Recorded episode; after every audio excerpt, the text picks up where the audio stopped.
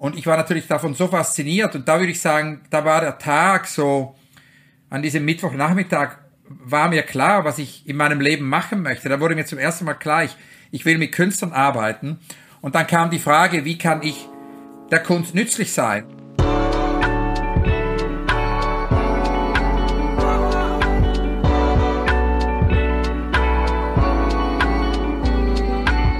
Was mit Kunst? Ein Podcast von und mit Johann König.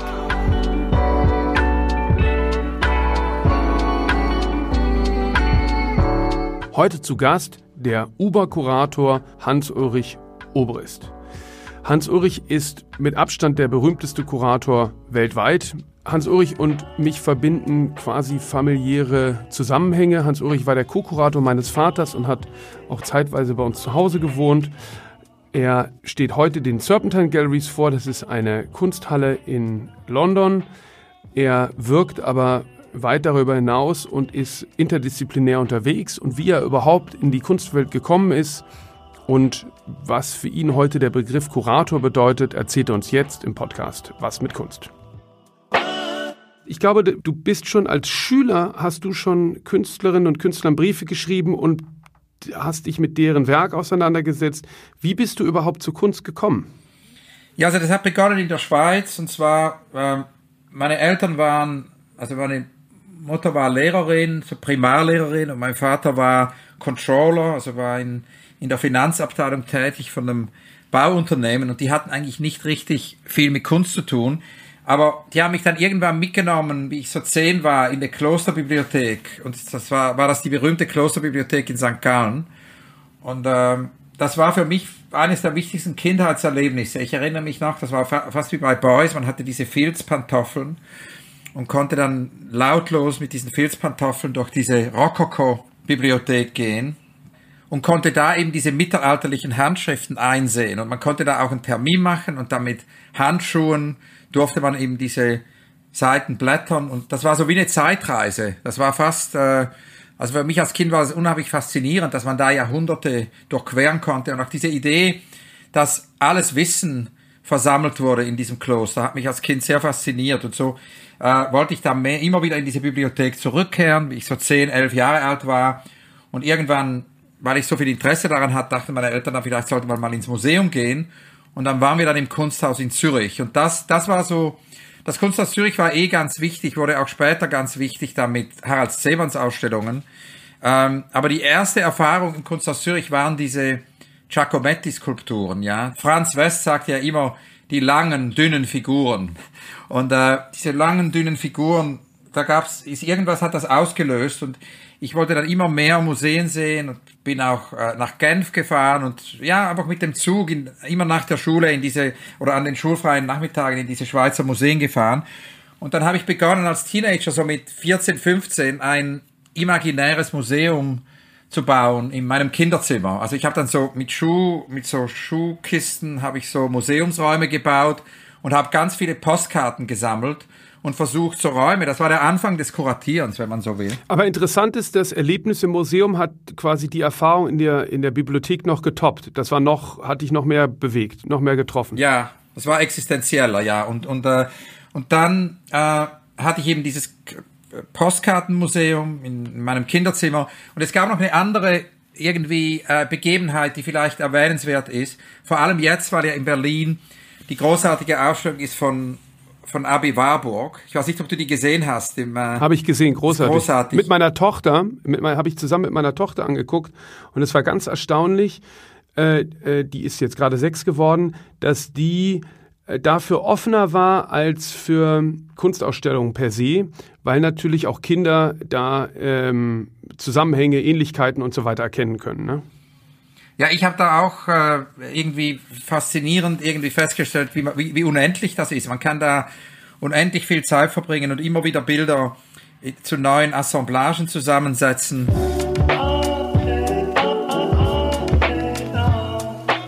Abi Warburg, geboren 1866 in Hamburg, war ein deutsch-jüdischer Kunsthistoriker und Begründer der modernen Kulturwissenschaften des 19. und 20. Jahrhunderts. Bis zu seinem Tode arbeitete Warburg an seiner eigenen Bibliothek, der Kulturwissenschaftlichen Bibliothek Warburg. Gegenstand seiner lebenslänglichen Forschungen war das Nachleben der Antike in den unterschiedlichsten Bereichen der abendländischen Kultur bis in die Renaissance.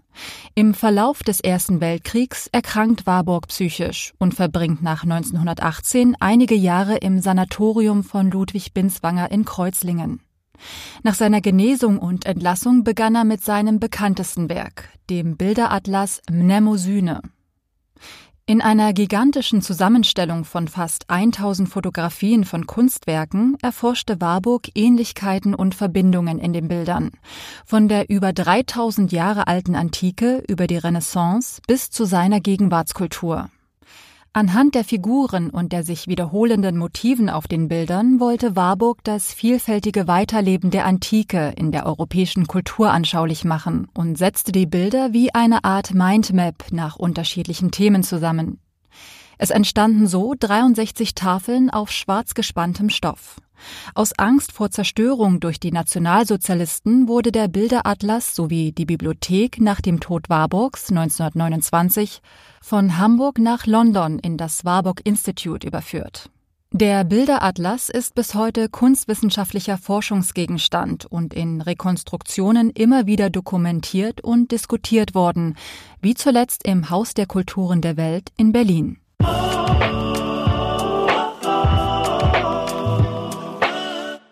Ja, und irgendwie gibt's eben diese Begebenheit mit Warburg, weil Warburg war irgendwie auch ein Auslöser, ganz am Anfang, weil ich war ja als Gymnasiast in Kreuzlingen, also in Weinfelden, wo ich aufgewachsen war, bin, gab's eben kein Gymnasium, da musste man jeden Morgen mit dem Zug nach Kreuzlingen fahren und da bin ich immer vorbeigekommen auf dem Weg zur Schule an so einem merkwürdigen verlassenen Haus das war so ein bisschen gespenstisch, so, wie nennt man das auf Deutsch? Ja, gespenstisch, so ghostly, ja, so mit Geistern und so. Und das, das Haus war verlassen in einem Park, lange nicht mehr bewohnt. Und ich war natürlich als Kind total neugierig, was in diesem Haus passierte, was war die Geschichte, was ist dieses Haus. Und so habe ich dann eine Lehrerin gefragt und die hat mir erklärt, dass das die Klinik war des berühmten Professor Binswanger. Ähm, und über den hat ja Foucault seine Doktorarbeit geschrieben und äh, der war eben der Arzt, dessen Patient Warburg war. Und sie hat mir erzählt, dass eben in dieser Klinik es diesen sehr berühmten Patienten gab, diesen Warburg, und der hatte eben in dieser Klinik, wie es ihm dann ein bisschen besser ging, äh, hatte er ja sein Schlangenritual da geschrieben. Und so habe ich mir dann auch diesen Text irgendwie besorgt und habe mich begonnen, das war der erste Kunsthistoriker, wie ich so als 14, 50-Jähriger, 14, 15-Jähriger dann eben auf Warburg gestoßen bin und so kann man sagen, war dieses gespenstische Haus, was so verlassen in diesem Park stand, in Kreuzlingen, ja. Äh, und dann war ganz wichtig, und so habe ich dann irgendwie mein imaginäres Museum, hatte mit Malraux zu tun. Und ich habe dann auf einmal eben diesen, habe dann Texte entdeckt zu diesem Nemosin-Atlas, zu diesem Bilderatlas uh, und, und auch zur kulturwissenschaftlichen Bibliothek.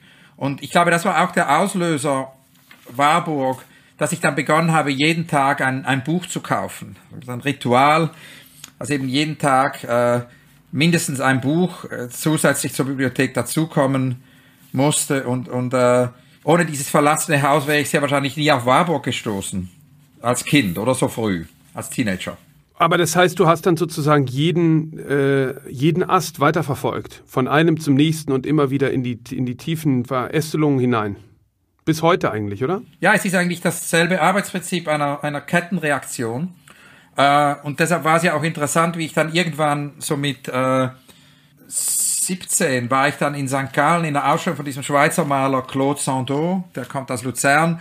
Und ich war da, auf einmal kam diese Idee, man könnte ja eigentlich den Künstler treffen. Das war so eine, eine weitere, äh, irgendwie neue Idee dann, weil bisher war es immer das Studium der Vergangenheit. Es war eben von Warburg beeinflusst, dieses dieses, ja, dieses imaginäre Museum. Es war eine Mischung so aus Warburg und Malraux im Kinderzimmer.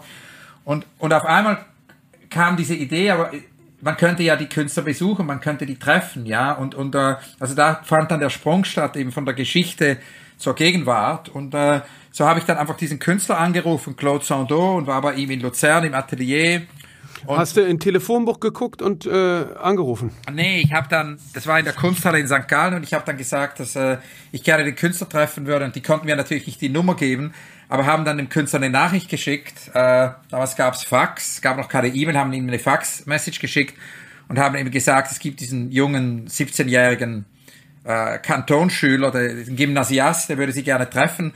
Oder wenn man ja so jung ist, äh, wie du ja auch weißt, äh, wenn man früh beginnt, äh, öffnen sich ja doch sehr viele Türen und das war äh, war nachher eigentlich immer so. Also ich war dann als 16-, 17-Jähriger in ganz vielen Ateliers und äh, und der zweite oder dritte Atelierbesuch war dann eben bei Fischli Weiß und und äh, da habe ich auch einfach angerufen, habe die Telefonnummer irgendwie rausgefunden, habe gesagt, ich bin Gymnasiast und die sagten, komm vorbei.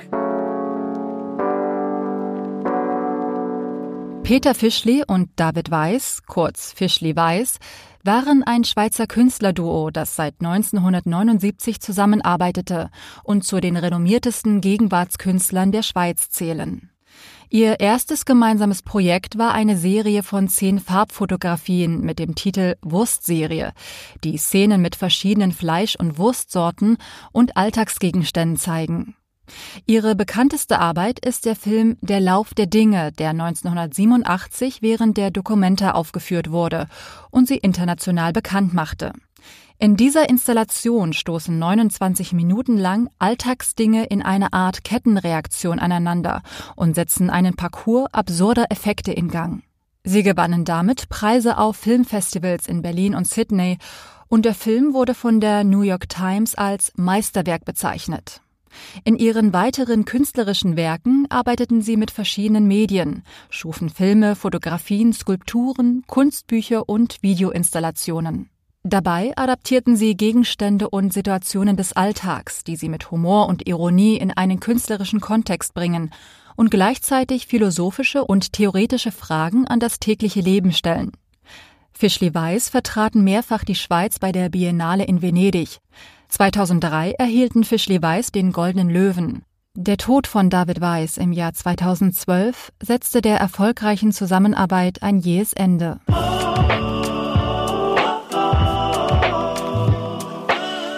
Und da war ich dann an einem Mittwochnachmittag, wo wir keine Schule hatten.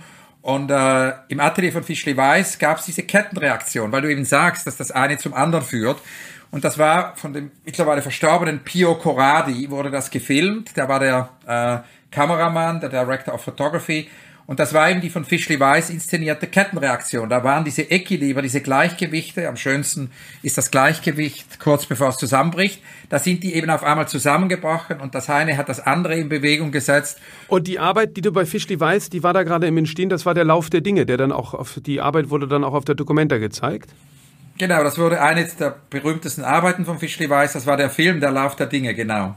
Ja, und äh, ist ja unglaublich, weil das ist natürlich auch ein, ein Kunstwerk, was, ähm, ja, sag ich mal, so offen ist, dass es äh, Schülern, Jugendlichen, Kindern, allen quasi den Zugang äh, zur Kunst erlaubt ähm, und viele das sich vielleicht sogar ansehen und gar nicht merken, dass es sich um ein Kunstwerk handelt.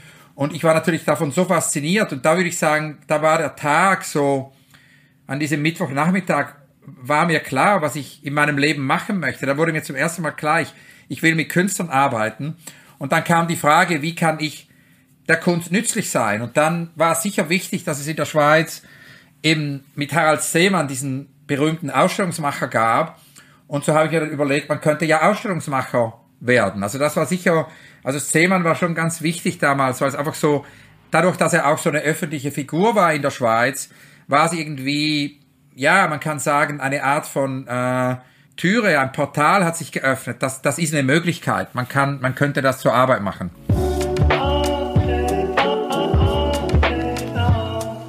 Der 1933 in Bern geborene Schweizer Harald Seemann war ein Ausstellungsmacher von internationalem Rang. Er realisierte experimentelle Ausstellungen, die damalige Konventionen sprengten. Durch sein eigensinniges Selbstverständnis als Ausstellungsmacher, wie auch durch die Art und Weise, mit Künstlerinnen und Künstlern zu arbeiten, hat er das Verständnis der kuratorischen Tätigkeit nachhaltig verändert. Seemann begann 1957 mit der Organisation von Ausstellungen in der Schweiz. 1961 wurde er im Alter von 28 Jahren zum Direktor der Kunsthalle Bern ernannt und war bis dato der jüngste Kurator einer international bekannten Kunstinstitution. Nach seinem Ausscheiden aus der Kunsthalle Bern gründete er das Museum der Obsessionen und die Agentur für geistige Gastarbeit. Letzteres als künstlerische Provokation auf den aufkommenden politischen Rassismus gegenüber Gastarbeitern und Gastarbeiterinnen. 1972 war er der jüngste künstlerische Leiter der Documenta 5 in Kassel. Er revolutionierte das Konzept. Als hunderttägige Veranstaltung konzipiert, lud Seemann die Künstler und Künstlerinnen ein, nicht nur Gemälde und Skulpturen, sondern auch Performances und Happenings sowie Fotografie zu präsentieren. Damit brach Seemann mit der kuratorischen Konvention, alle Werke im Einzelnen auszuwählen. Bis zu seinem Tode 2005 kuratierte er als freier Kurator rund 200 Ausstellungen. Neben dem Kuratieren gehörten das Sammeln und Dokumentieren zu seinen Leidenschaften. In seinem Büro archivierte er auf 2700 Quadratmetern seine Arbeits- und Recherchematerialien für seine revolutionären Projekte.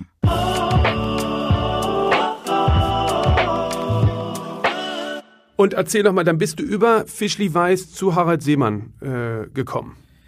Ja, also Harald Seemann kannte ich und wir haben auch Gespräche geführt, aber es war nicht so, ich habe nie mit ihm konkret gearbeitet, äh, sondern so mein Ment meine Mentorin war eigentlich mehr Bice Kuriger. Bice hat ja immer in der Schweiz wirklich auch junge Kuratoren und junge Künstler unterstützt. Und äh, das Büro von Parkett war, war für mich ein ganz wichtiger Ort. Also über Fischli Weiß bin ich dann Beache begegnet und Jacqueline Burkhardt. Und das war, muss ich auch vorstellen, das war das Zeitalter vor Internet, ja. Und also insofern konnte man eben, war es schwierig in Zürich Informationen zu kriegen zur internationalen Ausstellung. Und das Parkettbüro hatte diese Tische, das war so mein, das war der magnetische Ort für mich auf der Welt. Diese Tische mit Büchern, Kataloge kamen da an aus der ganzen Welt. Und so war ich dann eben dauernd auch im Büro von Parkett und, und, äh, äh, und Beachy hat mich dann auch eingeladen, mit ihr zum ersten Mal eine Ausstellung zu machen. Ähm, in, zwar in Paris zu Emma Kunz im Centre Culturel Suisse und dann danach hat schon die Zusammenarbeit auch mit Casper begonnen. Also kann man sagen, waren eigentlich meine Mentoren so nebst Künstlern. Künstler waren immer meine Hauptmentoren, aber waren eigentlich äh, Bice Kuriger, dann Casper und natürlich auch Suzanne Paget, mit der ich am Musée d'Art Modern gearbeitet habe. Mit Seemann war es mehr so aus der Ferne. Bice Kuriger, 1948 in Zürich geboren, ist Kunstwissenschaftlerin, Herausgeberin und Kuratorin. In ihrer ersten Ausstellung Saus und Braus wurde die Wurstserie der Künstler Fischli und Weiß gezeigt. Zusammen mit Jacqueline Burkhardt und Dieter von Graffenried gründete Bice Kuriker 1984 die in Zürich und New York erscheinende Kunstzeitschrift Parkett, deren Chefredakteurin sie bis zur Einstellung war. Sie lehrte an der Humboldt-Universität in Berlin und war 2011 Kuratorin der internationalen Ausstellung der 54. Biennale in Venedig. Seit Sommer 2013 ist Bice Kurika künstlerische Direktorin der Fondation Vincent van Gogh in Arles.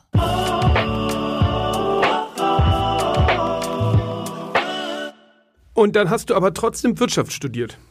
Ja, also das war schon von Anfang an klar, dass, weil ich ja autodidaktisch schon ähm, seit ich 16 bin, äh, äh, diese 17 bin, diese Atelierbesuche gemacht habe und schon viel früher auch die Museen besucht habe und Kunstgeschichte studiert habe, autodidaktisch, wollte ich was anderes studieren und ähm, mich hat diese Klimadebatte damals sehr fasziniert und deshalb dann eben Ökologie und Ökonomie mit, äh, mit Binswanger und äh, das war in St. Gallen und da habe hab ich dann eben parallel zum Studium relativ früh schon begonnen, eben Ausstellungen zu machen in meiner, in meiner Studentenwohnung. Und du hattest von deinen Eltern, das war vollkommen alle Freiheiten. Die haben nicht gesagt, Junge, studier was ordentliches. Das mit der Kunst ist ja schön und gut, aber wo soll das hinführen? Ja, ich meine, damals war ja auch der Begriff des Kuratierens war noch nicht so ein Haushaltsbegriff. Das war noch ein relativ obskurer Beruf. Also durchs Seemann war es schon in der Schweiz ein bisschen bekannter, aber äh, ich meine, ursprünglich, wie ich glaube, ich meinen Eltern mal erzählt habe, ich wollte Kurator werden, dachten sie, das ist ein medizinischer Beruf.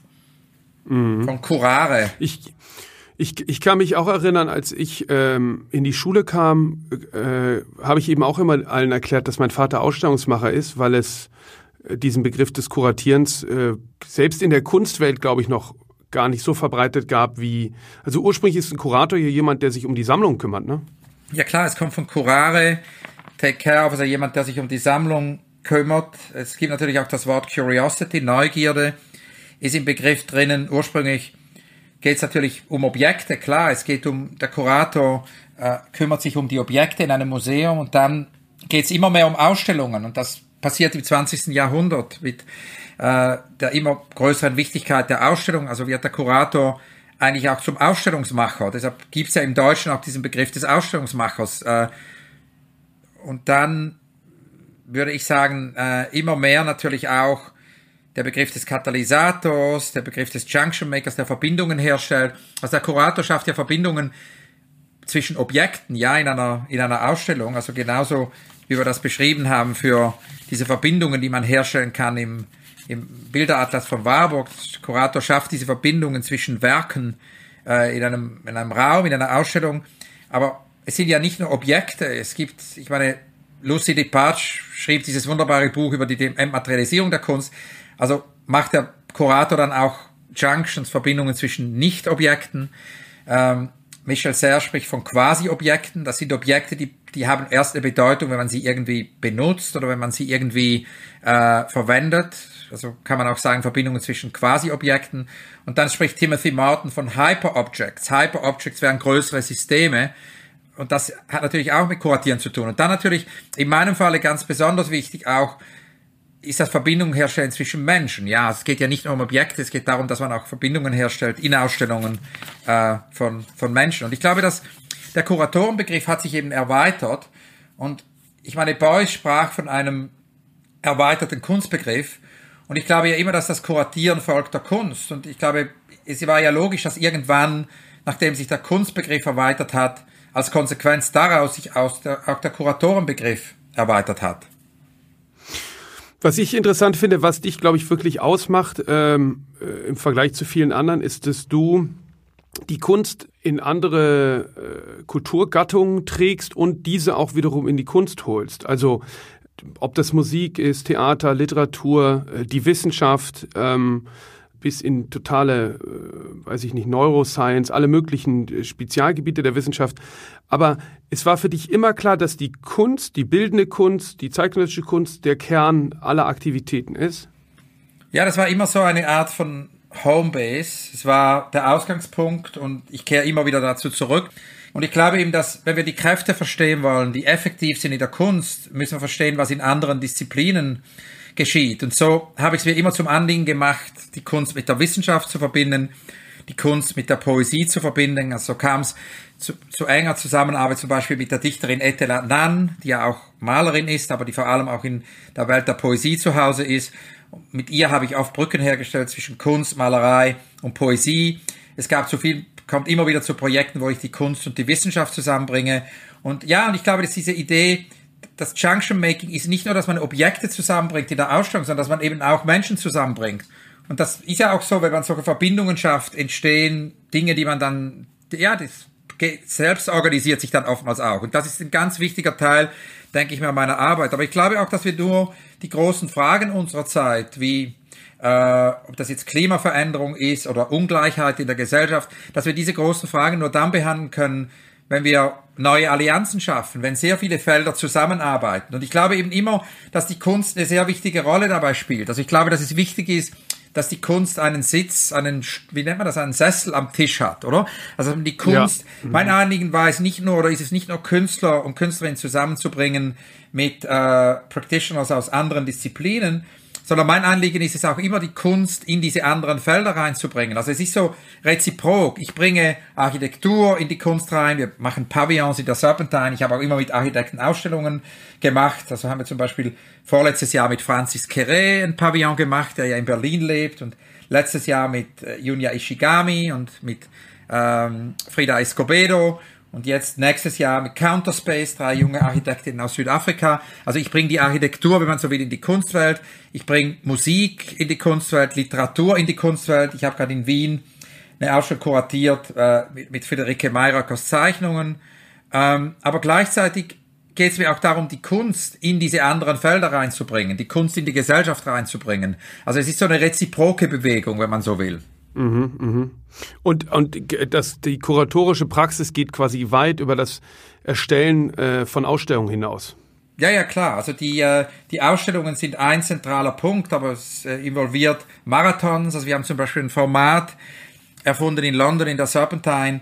Das sind diese Marathons, da reden wir äh, über gewisse Themen und bringen zu diesen Themen Teilnehmer und Teilnehmerinnen aus allen verschiedenen Feldern. Ähm, es kann sein auch Laboratorien, also äh, Exper Experimente, die außerhalb der Ausstellungen stattfinden. Also Ausstellungen sind nur eine Möglichkeit, genau. Zu Büchern, äh, Filmpublikationen, äh, alle, alle möglichen Formen. Ja, oder Kuratieren von Zeitschriften auch. Also vor ein paar Wochen während dem Lockdown habe ich eine Zeitschrift kuratiert für diese Cork Street, äh, für dieses Cork Street Projekt mit unrealisierten Projekten. Und das ist ja, ich meine, ein ganz wichtiger Punkt ist, glaube ich, auch, dass die Künstler und Künstlerinnen mir immer Aufgaben gegeben haben. Ja, also ähm, äh, irgendwann in den, ganz am Anfang, äh, nach Fischli Weiß, kam ich dann zu Boetti, also Fischli Weiß habe ich zu Boetti geschickt und der sagte eben, ich sollte die Künstler doch nach unrealisierten Projekten befragen und äh, äh, weil wir eigentlich immer, und das ist, glaube ich, ein ganz wichtiger Teil meiner Methodologie, weil oftmals ist es ja so, dass ein Kurator oder Ausstellungsmacher einen Künstler oder eine Künstlerin einlädt zu einem Projekt und das hat ein Thema oder einen ganz bestimmten Raum. Aber Boetti sagte eben, man sollte das umkehren. Man sollte die Künstler mal fragen, was sie denn wirklich machen wollen, was sie aber in den gegebenen Umständen dieser Gesellschaft nicht tun können, ja. Und es gibt natürlich unglaublich viele Gründe, weshalb ein Projekt nicht realisiert werden kann. Äh, es kann zu groß sein, kann zu teuer sein, äh, kann zu klein sein, äh, kann utopisch sein, unrealisierbar, kann ein Traum sein, kann ein vergessenes Projekt in einer Schublade sein, kann ein zensuriertes Projekt sein. Oder wie meine Freundin Doris Lessing, äh, die Schriftstellerin immer sagte, es kann auch ein Projekt sein, was man noch nicht gewagt hat zu tun. Oder also es kann ein Projekt sein, wo man noch nicht den Mut hatte. Das nannte Doris Lessing Selbstzensur. Und also in diesem ganzen Feld des Unrealisierten sagte im Boetti, sollte man mal einfach auf die Künstler hören und ihnen dann helfen, vielleicht diese Projekte zu realisieren. Alighiero Boetti, 1940 in Turin geboren, war ein italienischer Grafiker, Maler und Objektkünstler. Boetti interessierte sich für Mathematik, Musik, Philosophie, Alchemie und Esoterik und befasste sich mit den Werken von Hermann Hesse und mit dem Maler Paul Klee. Ab Mitte der 1960er Jahre machte Boetti durch künstlerische Aktivitäten auf sich aufmerksam. Im Anschluss an seine erste Ausstellung im Jahre 1967 schloss er sich kurzfristig der Arte Povera Bewegung an. Arte Povera steht für eine Bewegung von bildenden Künstlern aus Rom und Norditalien, deren typischerweise räumliche Installationen aus armen, das heißt gewöhnlichen und alltäglichen Materialien bestanden, wie Erde, Glassplitter, Holz oder Bindfäden. Boettis berühmteste Werke sind Wandteppiche verschiedener Größen, in die in Raster eingeteilt vom Künstler erfundene Sätze und Mottos eingefügt sind. Seine Arbeit stellt die traditionelle Rolle des Künstlers in Frage und hinterfragt die Konzepte von Serialität, Wiederholbarkeit und Autorenschaft des Kunstwerks. Im Jahr 1972 war er Teilnehmer der Documenta 5 in Kassel in der Abteilung Individuelle Mythologien und auch auf der Documenta 7 im Jahr 1982. Boetti starb 1994 in Rom an den Folgen eines Hirntumors.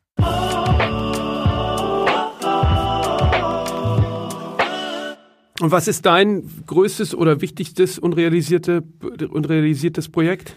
Ja, also es gibt, äh, merkwürdigerweise ist eines der großen unrealisierten Projekte, ist, ist ein Projekt zu machen über unrealisierte Projekte. Also ich wollte alle diese 4000 Projekte, wollte ich mal in einer Ausstellung versammeln, weil ich denke, das würde eine interessante Ausstellung machen. Ja, also was, äh, was Künstler machen möchten, aber nicht machen könnten. Und dann gibt's ein weiteres unrealisiertes Projekt, das ist eine Art von Schule zu machen. Also mich hat immer interessiert, dieses ganze interdisziplinäre Arbeiten. Äh, irgendwann würde ich gerne so eine Art von Black Mountain College realisieren für unsere Zeit. Ja, also so eine völlig interdisziplinäre Akademie, wo Kunst, Musik, Literatur, wo das alles zusammenkommen könnte. Und dann äh, gibt es ein drittes Projekt, und das ist vielleicht das größte unrealisierte Projekt.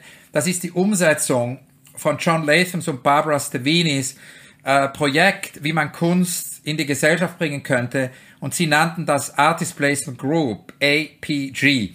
Und diese Idee der Artist Placement Group ist, dass man quasi in jeder Firma, in jedem größeren Unternehmen und in jeder Regierung hätte man einen Künstler. Also in Residence oder im Board. Und äh, ich glaube, das ist das, was wir heute brauchen. Das ist das, was die Welt braucht. Die, äh, die brauchte nie Künstler dringender als heute.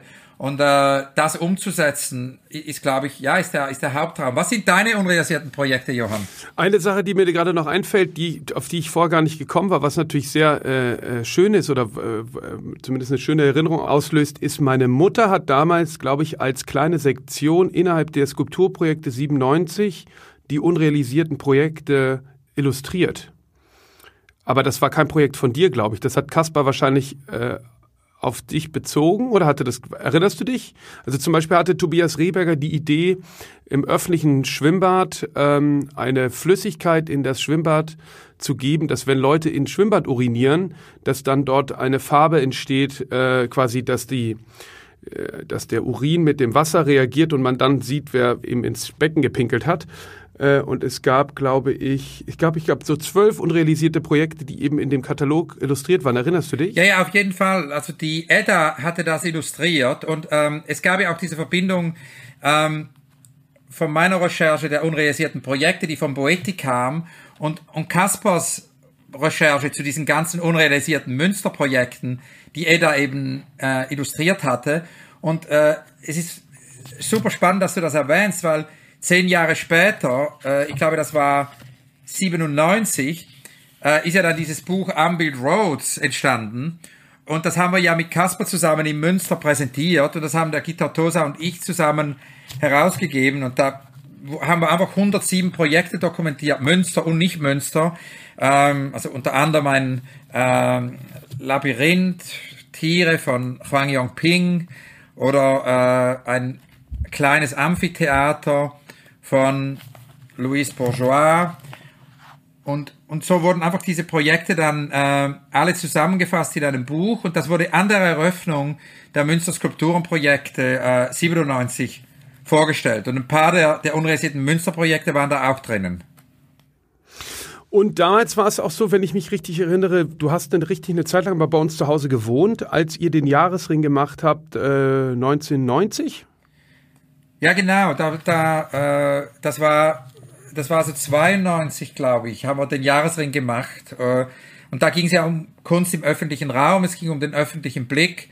Ähm, und äh, da, genau so sind wir uns ja begegnet. So war, äh, waren wir ja mehrere Monate zusammen eben in dieser Wohnung jeden Tag.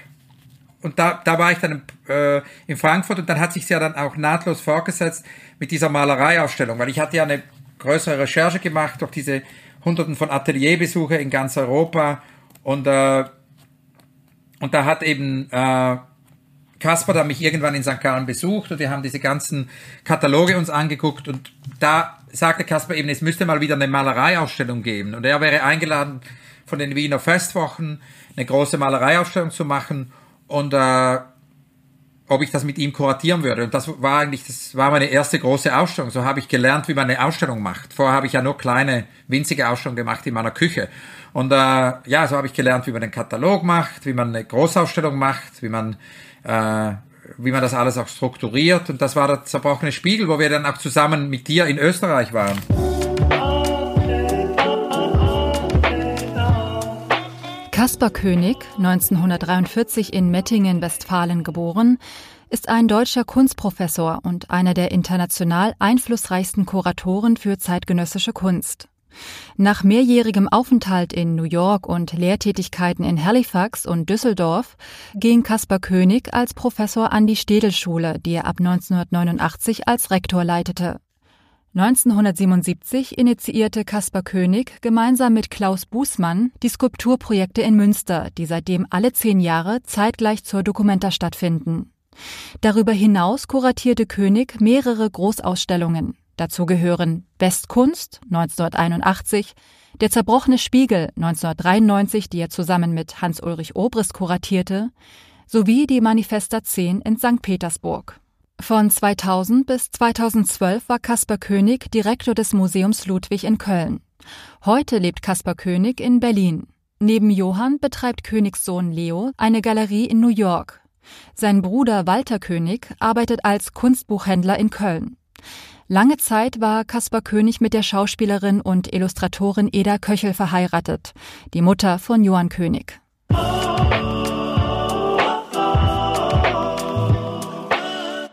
Und wie war die Arbeit, wie war die, wie war, wie, wie war die Zusammenarbeit? Also es war ja, du warst ja irre jung, du warst ja Anfang 20 oder sowas, ne?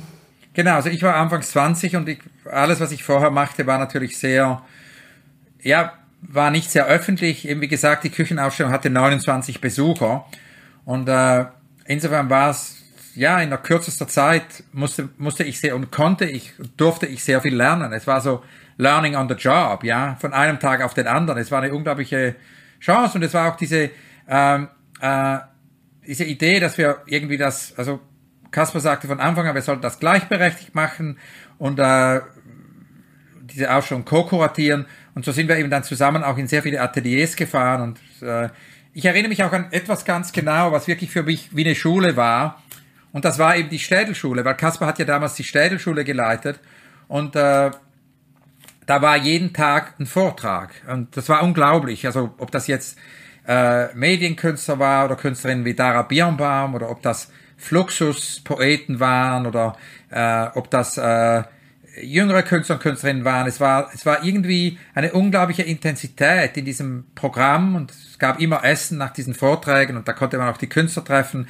Also für mich war es die intensivste Lernphase, wenn man so will. Und am Abend, wenn alle nach Hause gingen, blieb ich immer in der Städelschule im Büro von Kasper und habe dann weitergearbeitet die ganze Nacht bis drei, vier, fünf Uhr in der Früh und habe ganz viel Zeit verbracht mit diesen unglaublichen Schachteln. Erinnerst du dich an diese Schachteln? Er hatte ja immer diese Kartonschachteln. Genau. Das war mhm. nachher auch im Büro in Köln, im Ludwig-Museum. Und da hat Kasper ja immer alle Kataloge zu einem Künstler oder zu einer Künstlerin in eine Schachtel reingetan. Da hatte man eben eine Schachtel äh, zu Marlene Dumas, da hatte man eine Schachtel zu Gerhard Richter, da hatte man eine Schachtel zu Frédéric Brully-Boabre und hatte dann eben die ganze Korrespondenz zu diesen Künstlern oder Künstlerinnen äh, die Korrespondenz, die Faxe, die vielen Postkarten und die Kataloge und ganz viele aus Zeitschriften und Zeitungen rausgerissene Artikel. Und insofern war es wie bei Boetti Ordnung und Unordnung, weil es war einerseits extrem geordnet alphabetisch mit diesen Schachteln und andererseits war in, in den Schachteln war es anarchisch und war es relativ chaotisch.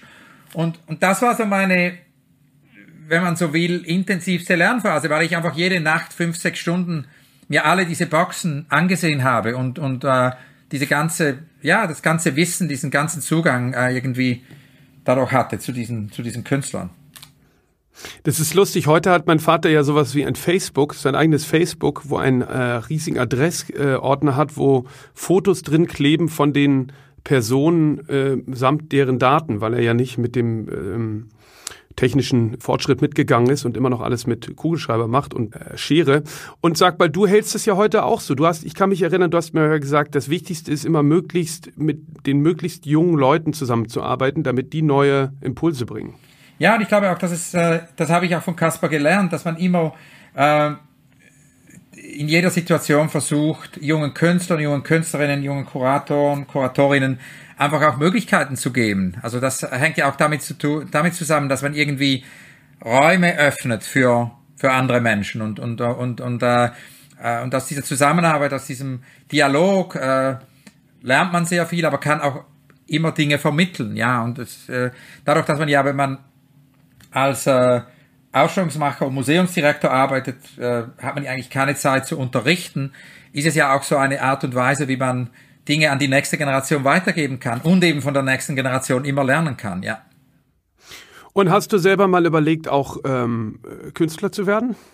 Nee, das war eigentlich nie eine Frage. Ich wollte von Anfang an der Kunst nützlich sein. Es ging mir immer darum, als Kurator von diesem ersten Atelierbesuch aus, äh, als Kurator der, der Kunst gegenüber nützlich zu sein und, und äh, äh, als Vermittler zu arbeiten. Ich hatte nie meine eigene äh, meine eigene Kunstpraxis. Ich schreibe und es gibt auch so unrealisierte Romane. Ich habe mehrere Versuche gemacht, einen Roman zu schreiben.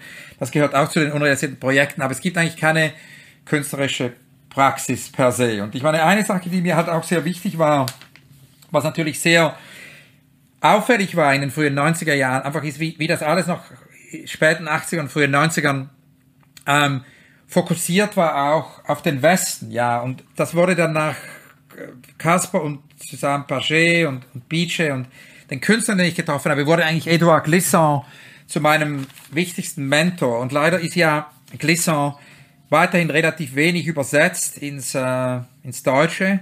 Und äh, äh, für mich ist er mit der, der wichtigste Denker des, des, des, des 21. Jahrhunderts. Und ich lese ja jeden Morgen, wenn ich aufwache, 15 Minuten von Edouard Glissant. Eduard Glissant wurde 1928 auf Martinique geboren.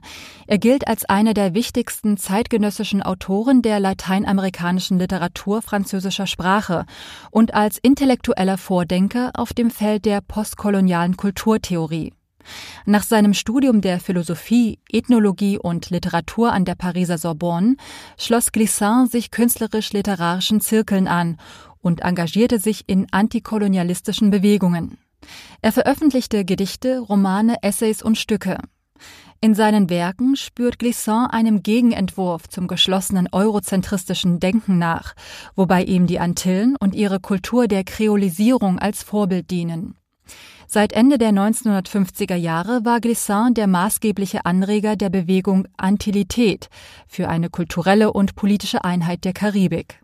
Mit der Theorie der Poetik der Vielfalt begreift Glissant Globalisierung, also die weltweiten Beziehungen, als ein kulturelles Phänomen, wonach die menschliche Identität nicht über Abstammung definiert wird, sondern über die Vielfalt der Beziehungen.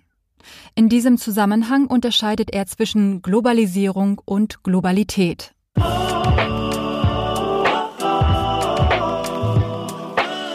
Er hat mich eben ermutigt, darüber nachzudenken, wie man Ausstellungen mobil machen kann, wie man sie zu den Leuten bringen kann.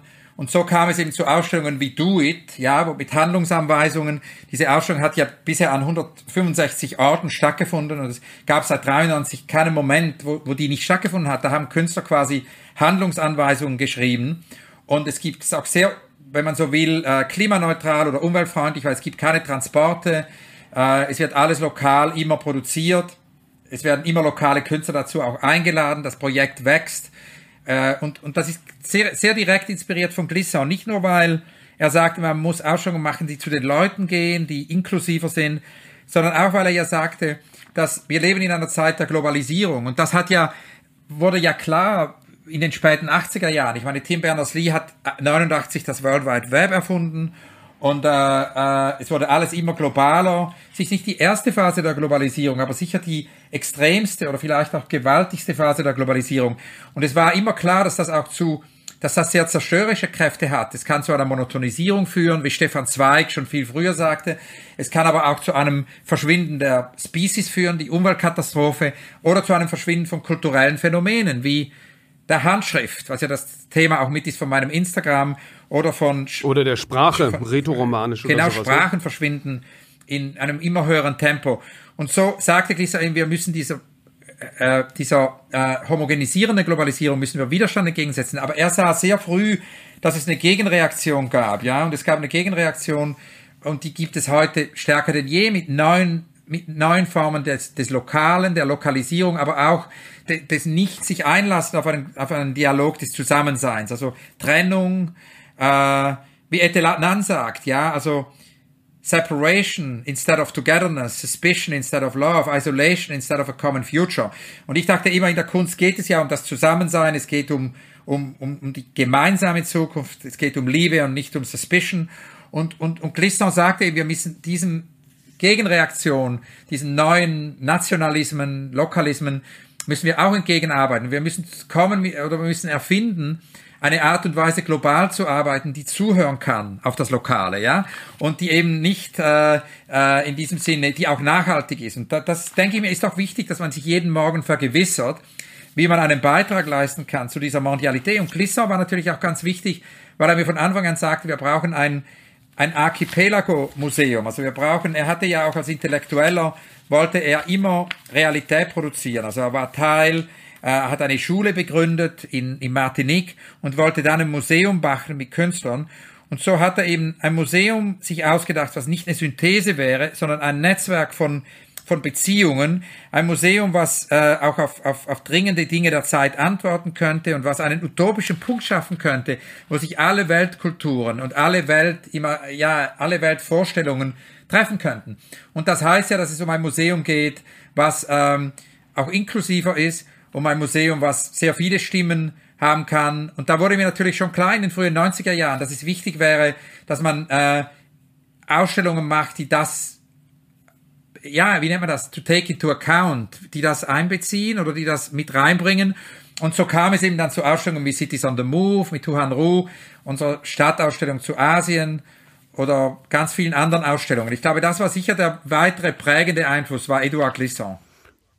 Und die hast du dann aber selber auch äh, einfach initiiert. Also Duet hast du selber, äh, da wurdest du nicht aufgefordert, sondern das war ein Konzept, das du äh, entwickelt hast und dann umgesetzt hast. Genau, also das meiste bei mir hatte immer mit diesem Do-it-yourself-Spirit zu tun, dass man es einfach macht und wir haben eine Bewegung geschaffen und, und äh, äh, es hat begonnen mit zehn Handlungsanweisungen, die haben wir übersetzt, an, an viele Leute verschickt und dann irgendwann hat es zu wachsen begonnen, ganz organisch. Und mich hat es auch immer interessiert, und das hat ja auch jetzt wiederum mit der Ökologiefrage zu tun und der Nachhaltigkeit zu tun, wie man an Ausstellungen arbeiten kann und an Projekten arbeiten kann, die über den kurzen Zeitraum hinausgehen. Ja, also zum Beispiel, äh, dass man eine Recherche macht, die eben mehrere Jahre, was braucht ja manchmal mehrere Jahre Recherche. Und so ist eben DoIT seit über 25 Jahren gewachsen und die Recherche geht immer noch weiter, das Projekt lernt weiter und äh, das ist ja auch interessant, wenn man jetzt mit Künstlern spricht, dass Künstler und Künstlerinnen eigentlich immer interessierter sind an solchen langfristigen Projekten. Also sie wollen über diese Eventkultur, diese Ereigniskultur, in der wir leben, wollen sie darüber hinausgehen. Also es ist kein Zufall, dass in den letzten Wochen, Monaten während dem Lockdown haben ja so viele Künstler und Künstlerinnen erzählt von äh, Gartenprojekten, ja, so Precious Okoyomons Garten oder äh, auch mehrere Künstler und Künstlerinnen haben ja erzählt, dass sie eine Farm, also eine, einen landwirtschaftlichen Betrieb als Werk aufbauen möchten. Und ich glaube, das ist interessant, dass es äh, immer mehr jetzt auch wieder wichtig wird, äh, solche längere Zeithorizonte zu schaffen, weil wir leben ja doch in diesem kurzfristigen äh, der Deadlines. Und vielleicht wurde das auch klar im Verlauf dieses Jahres 2020, dass wir wiederum längerfristiger denken sollten. Na, was ich toll finde an dem Projekt ist, dass es ja auch jenseits der ähm Institutionen funktioniert. Also jenseits sozusagen der hierarchisch strukturierten äh, Kunstwelt, wo man sagt, das ist das wichtige Museum, das ist das weniger wichtige, sondern es um die ähm, äh, um die Praxis des Kunstmachens selber geht und nicht so sehr ähm, um den Kanon, in dem es auftaucht. Ja, genau. Und die Frage ist ja auch, wie man das jetzt mit der Technologie weiterführen kann, weil ich glaube, eine weitere Sache, äh, die, die so wichtig ist jetzt mit dem Ausstellungsmachen, ist natürlich, wie in diesem Zeitalter des, des Internets, in dieser Informationsexplosion, es möglich ist, ähm, mit Technologie demokratischere Ausstellungsformen zu schaffen. Und ich meine, McLuhan hat ja sehr früh in Understanding Media festgehalten, dass Kunst die Fähigkeit hat, zukünftige soziale und auch technologische Entwicklungen vorwegzunehmen. Also er sagte, Kunst kann fast eine Art von frühes Alarmsystem sein, was uns zu neuen Entwicklungen führt und auch uns vorbereitet, mit diesen irgendwie im Kontakt zu sein, also wie eine Art von Radar-Environment. Und ich meine, das führt uns ja dann auch zu einem Künstler wie Namjoon Paik, der eben äh, mit seinem Roboter K56 und mit seinen Live-Satellite-Broadcasts diese neuen Medien eben nicht für Unterhaltung verwendet hat, sondern er hat eben gezeigt, dass diese neuen Medien damals, das Fernsehen war ja neu, dass das ein poetisches und interkulturelles Potenzial hat, das er befreien wollte, ja. Und Künstler gehen ja mit diesen Medien so um und das sieht man ja heute, also die Namjoon Pikes von heute arbeiten eben mit AI, arbeiten eben mit äh, äh, Artificial äh, Intelligence, arbeiten mit Augmented Reality, arbeiten mit Virtual Reality und das ist auch der Grund, weshalb wir jetzt an der Serpentine äh, ein ganzes technologisches Department haben und, und äh, mit diesen, wir nennen das neue Experimente äh, äh, mit Art und Technology. Und das kann gehen von Sandra Perry, einer jungen Künstlerin, die arbeitet äh, total Open Source. Also für sie ist es wichtig, dass zu einem Zeitalter, wo, ich meine, Tim Berners-Lee wollte das World Wide Web ja Net Neutrality, also das gleiche schnelle Internet für alle. Und er sagt, jetzt ist das bedroht. Leute, die bezahlen, kriegen ein schnelleres Internet. Und so hat eben Sandra Perry schafft Werke, die für alle zugänglich sind. Open Source. Es geht, sie will dem Betrachter Agency geben. Also, äh, und, und gleichzeitig gibt es jemanden wie Ian Chang, der arbeitet eben mit Artificial Intelligence und da hatten wir eine Ausstellung jetzt vor kurzem. Das war die erste Ausstellung, die wir hatten, die hatte ein zentrales nervöses, ein zentrales Nervensystem. Das heißt, auf einmal ist das Werk nicht mehr nur da, um anzu, um zu betrachtet werden, sondern auf einmal ist das Werk lebendig. Und es gibt auch keinen Loop mehr. Das, die Befreiung aus dem Loop, bisher war ja Moving Image, Film hatte immer mit einer Wiederholung, mit einem Loop zu tun. Hier wiederholt es sich nie. Und das schafft ja auch wiederum ein ganz neues Potenzial. Oder es gibt die Algorithmen, die unsichtbar sind. Ich meine, in meiner Kindheit, einer der ersten Künstler, Künstlerinnen, mit denen ich in, in Berührung war, nebst Giacometti, war Paul Klee. Und Paul Klee sagte ja, die Kunst hat die Aufgabe, das Unsichtbare sichtbar zu machen.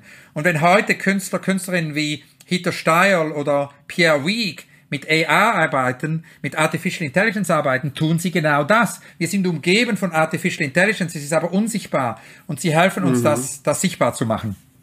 Denkst du, das ist heute auch noch möglich? Dass, äh, es, dass es, es liegt an einem selber? Also, weil mich treibt ja ganz stark die Frage, wie kommen Leute überhaupt in die Kunst? Und machen mir selber ja zur Aufgabe, quasi die Schwelle niedrig zu halten um Menschen dazu zu bringen, sich überhaupt erstmal mit Kunst zu befassen und dann um, und, und denen zu sagen, ihr müsst nicht dieses oder jenes wissen, sondern ihr könnt einfach ein bisschen Neugier genügt und davon kann man dann weiter hangeln. Und ich finde das ja eben hochinteressant, dass du damals einfach durch ähm, Kontaktaufnahme zu Künstlerinnen und Künstlern da so reingekommen bist und glaubst du, das ist heute genauso möglich? Ja, ich glaube, dass es gibt so viele Räume in der Gesellschaft, die wo die Kunst äh, Möglichkeiten hat, ja. Und ich glaube, dass, also letzte Woche bin ich einem jungen Kurator begegnet in, in London, Künstlerkurator Joseph O'Connor, und der hatte diese Idee, äh, dass auf dem großen äh, Bildschirm, ja, diesem,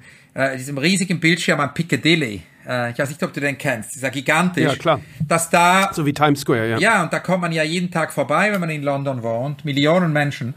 Und er hatte auf einmal die Idee, weshalb ist da keine Kunst? Und ähm, er ist ein junger Künstler, Kurator, und der ist einfach da vorbeigegangen bei dieser Firma, der diesen Bildschirm gehört, und hat die überzeugt, da Kunst zu zeigen. Und da findet jetzt äh, jeden Monat ein größeres Kunstprojekt statt. Zurzeit ist die junge Künstlerin Colleen Smith, großartige Künstlerin und Filmemacherin mit dem Showroom. Wir werden da was machen mit der Serpentine. Vorher war Weiwei. Also der macht jetzt einfach monatlich, macht er diese diese Projekte. Und ich glaube, äh, es gibt so, ein so großes Potenzial, dass man einfach in die Gesellschaft geht und Räume öffnet. Man muss es einfach tun. Die warten, geöffnet ja. zu werden. Und also genauso haben wir das zum Beispiel mit der Serpentine gemacht. Also wir sind nach Barking Dagenham gegangen, da gab es einen Wettbewerb. Das äh, ist eine der äh, der Boroughs, eine der äh, Nachbarschaften außerhalb Londons mit einer sehr hohen Arbeitslosenrate. Der Bürgermeister wollte Kunst äh, als Sozialpraxis in diese Nachbarschaft bringen.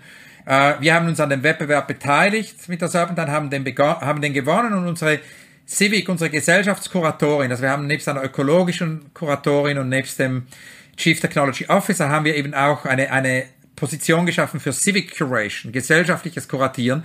Und diese äh, Kuratorin Amal Khalaf äh, hat da jetzt ein Büro und arbeitet in diesem Borough in Barking Dagenham mit Sonja Boyce, mit Helen Kammock äh, an diesen Partnerschaften. Also Sonja Boyce arbeitet mit der Domestic Abuse Commission, Helen Kammock mit einem Social Workers Choir, Rory Pilgrim mit einer Mental Health und Homelessness Organization und Charity und Ilona Sager mit einer Asbestos Supportgruppe.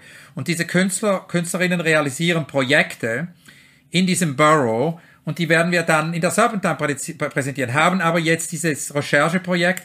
Das heißt, es gibt so viele Räume, wo wir Kunst in die Gesellschaft bringen können und wo Menschen in Kontakt kommen mit der Kunst, die sonst nie äh, Kontakt hat. Und es gibt ja immer mehr auch diese Möglichkeit, Felder zu verbinden. Ich meine, äh, ein weiteres großartiges Projekt äh, dafür, was dafür symptomatisch ist, sind ja die Skateboard-Projekte meiner Partnerin Kouchonga, die jetzt ein bisschen überall stattfinden. Mhm. Das sind Skateboard-Skulpturen, äh, die kann der Kunstbetrachter als Skulpturen sehen, die leuchten in der Nacht. Äh, die werden aber auch benutzt von Skateboardern, die gar nicht wissen, dass das Kunst ist. Und ich glaube, das ist auch interessant, dass es diese Mehrfachcodes gibt. Und dadurch kommen wiederum viele Menschen zur Kunst, die sonst nie in eine Ausstellung gehen würden. Ja, dass der Begriff sich einfach erweitert und die Reichweiten auch, ne? Genau. Eine Sache hätte ich doch noch, die ich dich gerne fragen würde. Die Serpentine ist ja eine Ausstellungshalle ähm, und du machst ja viele andere Projekte, aber hat es dich nie gereizt, äh, auch einer Sammlung vorzustehen und ähm, ähm, an einem Museum, äh, ein Museum zu führen, was sammelt? Äh, ja, auf jeden Fall. Das ist auch ein, äh, äh ein unrealisiertes Projekt. Äh, ich habe ja so viele unrealisierte Projekte, aber das hat auch zu tun mit dieser Erfahrung in Paris, ja, weil in Paris hatten wir ja eine Sammlung im Musée d'Art Moderne de la Ville de Paris. Und ich glaube, das Großartige an der Sammlung ist, dass man ja, und das führt uns dann auf, auf Panofsky zurück, dass man ja, und das ist nicht ein direktes Zitat von Panofsky, es ist ein indirektes Panofsky-Zitat, aber so indirekt sagt ja Panofsky, man kann die Zukunft mit Fragmenten der Vergangenheit erfinden. Und ich fand es ja immer hochspannend, wie ich in Paris war im Museum, haben wir das eigentlich mit jeder Ausstellung gemacht und das war ja so ein bisschen die Vision von Suzanne Paget, meiner Mentorin und die Direktorin des Museums damals, das quasi anzuwenden auf die Sammlung, dass jeder Künstler, der das Museum besucht hat und eine Ausstellung machte, hat eben irgendwie einen neuen Blick geworfen auf die Sammlung. Sie nannte das Histoire de Musée, ja, Geschichten des Museums. Und so waren wir dann mit Carrie Swin Evans im äh, Musée d'Art Moderne und er hat auf einmal festgestellt, dass das Museum den Nachlass hatte von Brian Geisin, ja, hunderte von Zeichnungen, die lagen da und wurden nie richtig gezeigt mhm. und wurden mhm. dann aus dem Dornröschenschlaf wieder erweckt von Carries und ich glaube, es gibt heute ein extrem großes Potenzial mit Sammlungen, dass man die genau gleiche Art und Weise wie ich ja mit Künstlern an Ausstellungen arbeite, dass man immer auf Künstler hört, dass man ganz eng mit Künstlern arbeitet, dass man das auch auf äh, auf Sammlungen äh, anwendet. Äh, ich meine, der Grund, weshalb das bisher vielleicht nicht, weshalb ich es bisher nicht gemacht habe, ist, dass für mich das Wichtigste natürlich immer ist diese Laboratoriumsidee und äh, die Gefahr ist natürlich immer, wenn man ein sehr großes Haus führt, dass es dann schwieriger wird, solche Ausstellungsexperimente zu machen, ja. Und die Frage ist, mm. wie man das verbindet. Und und äh, das ist, glaube ich, ein sehr, ja, ist auf jeden Fall ein unrealisiertes Projekt. Weil sowas würde sich ja wahrscheinlich auch nur in einem Universalmuseum wie dem Metropolitan oder dem Smithsonian oder so. Ähm, und das sind dann wieder so riesige Tanker, die äh, eben nicht mehr die äh, mehr archivieren als Progress äh, erzeugen. Ne? Oder man erfindet ein neues Modell. Und das ist ja auch interessant. Es könnte ja auch sein, dass unsere Zeit irgendwann neue Institutionen nochmals produziert und äh, äh, deshalb sind diese Ideen des Archipelagos von Edouard Glissant ja sehr interessant. Man hat eben nicht ein großes kontinentales universales Museum, sondern man hat diese, ähm, äh, man hat anstelle dieses äh, großen Universalmuseums hat man diese kleineren Inseln, die man verbindet. Da hat dieses Archipelago-Modell erfunden. Und vielleicht, äh, also das ist auf jeden Fall ein unglaublich interessantes Ideenreservoir, was, äh, was Glissant hinterlassen hatte. Und interessant ist ja auch. Klar, wie du sagst, wie? Ja, entschuldige, nee, ich meinte nur, äh, dass es ja interessant ist, was du neulich meintest, dass wir uns ja dauernd auch neu überprüfen müssen und merken, dass eben diese Idee der Westkunst ähm, äh, so nicht funktioniert und wir ständig an unserer eigenen äh, Erkenntnis arbeiten müssen. Ja, und ich glaube auch, wir müssen an unserer eigenen Erkenntnis arbeiten, wir müssen das, wir müssen das erweitern äh, und immer darüber nachdenken auch.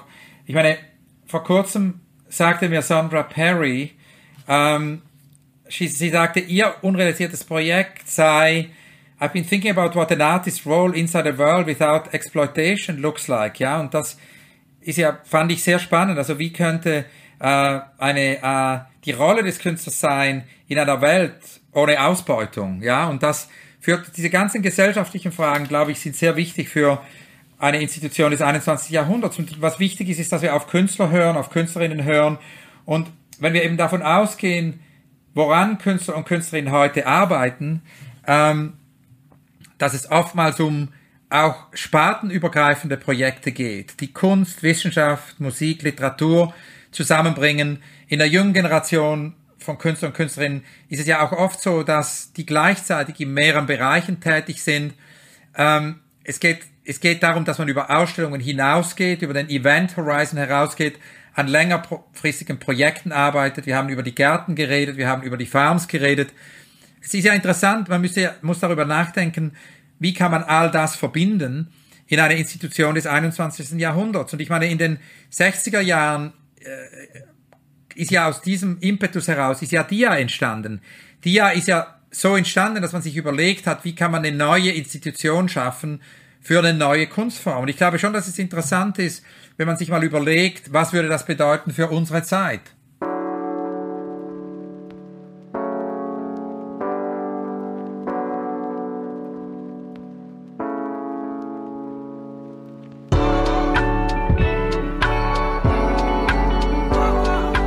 Ja, das ist doch ein spannender Gedankenanstoß. Ich danke dir sehr, Hans. -Ulrich. Danke dir, Johann. Ich habe mich sehr gefreut und ich hoffe, wir sehen uns bald wieder in Real Life. Ja, hoffe ich auch. Wird schon, irgendwann wird es wieder so sein.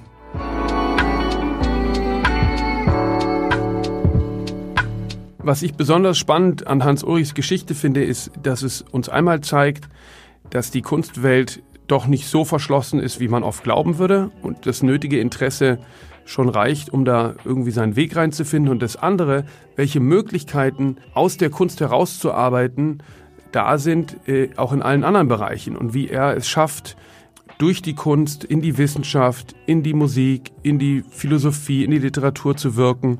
Und äh, ich bin sehr gespannt, wie das weitergeht und dass sich diese Welten immer mehr miteinander vermischen werden.